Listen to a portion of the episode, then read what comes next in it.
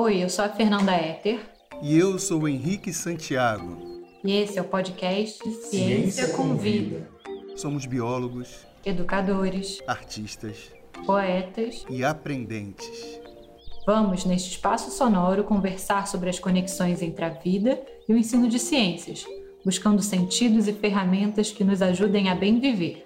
Se você se alinha com essas visões, invista seu tempo nesse podcast e venha conosco refletir sobre essas ideias.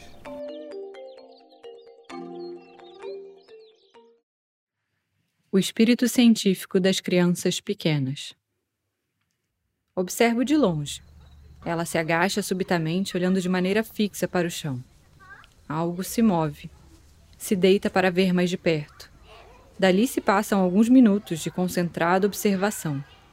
Levanta correndo, olha ao redor, encontra um galho e volta para a mesma posição. Cutuca, sopra, faz que vai colocar o dedo, mas recua. Grita alto e agudo. Levanta correndo de novo. Busca, busca, dessa vez uma folha. Vai colocando delicadamente o achado sobre ela.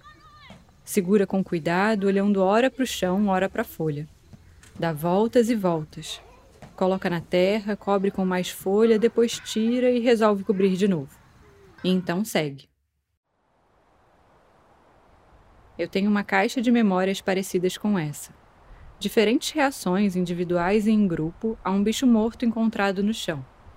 Às vezes participo, mas às vezes só observo. Descrevo e reflito. O que se passa pela criança de 4 anos que vivencia uma situação como essa? Pensamentos, emoções, sensações. Falamos muito por aqui na Ecobé sobre a importância, sobre o que é importante no âmbito do ensino de ciências para a educação infantil. Aqui eu descrevi uma cena que revela o espírito científico, curioso, com o qual nascemos. Claro que as formas de reagir às situações variam muito, mas a vontade de conhecer se manifesta como uma necessidade humana, e as ciências emergem justamente dessa necessidade. A criança observa e seu desejo de entender a faz abrir-se para uma dimensão temporal da presença, da concentração. Nós adultos costumamos dizer que as crianças pequenas só são capazes de se concentrar em algo por alguns minutos, mas para mim essa é uma visão que acaba por simplificar demais a forma como elas se relacionam com a vida e com o tempo. Até porque, se pensarmos proporcionalmente, Alguns minutos de concentração são muito tempo de vida para crianças que só têm alguns anos de existência aqui na Terra. Penso também que o cerne da questão está na qualidade do tempo da experiência e não necessariamente na quantidade de tempo. Na presença existe um fervilhar interno que é mental e emocional. A emoção move e a mente escolhe. O desejo aproxima, o medo afasta, mas os dois juntos permitem que a mente crie estratégias para mexer sem tocar. O entorno possui elementos que se tornam ferramentas para a experimentação. A criança sozinha já faz isso, com maestria.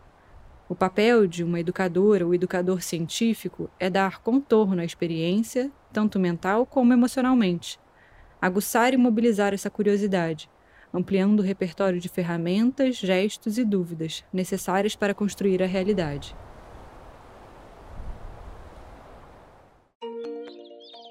Esse foi mais um episódio do Ciência com Vida. Aqui vamos conversar sobre ferramentas que potencializem a nossa prática pedagógica, que nos ajudem a afirmar nossa cidadania planetária e inspirem novas reflexões sobre a aprendizagem. Ou retomem importantes visões de mundo, às vezes achatadas pela entropia dos dias. Para continuar nos acompanhando, basta nos seguir por aqui ou pelas redes sociais da Ecober. Até a próxima. Tchau!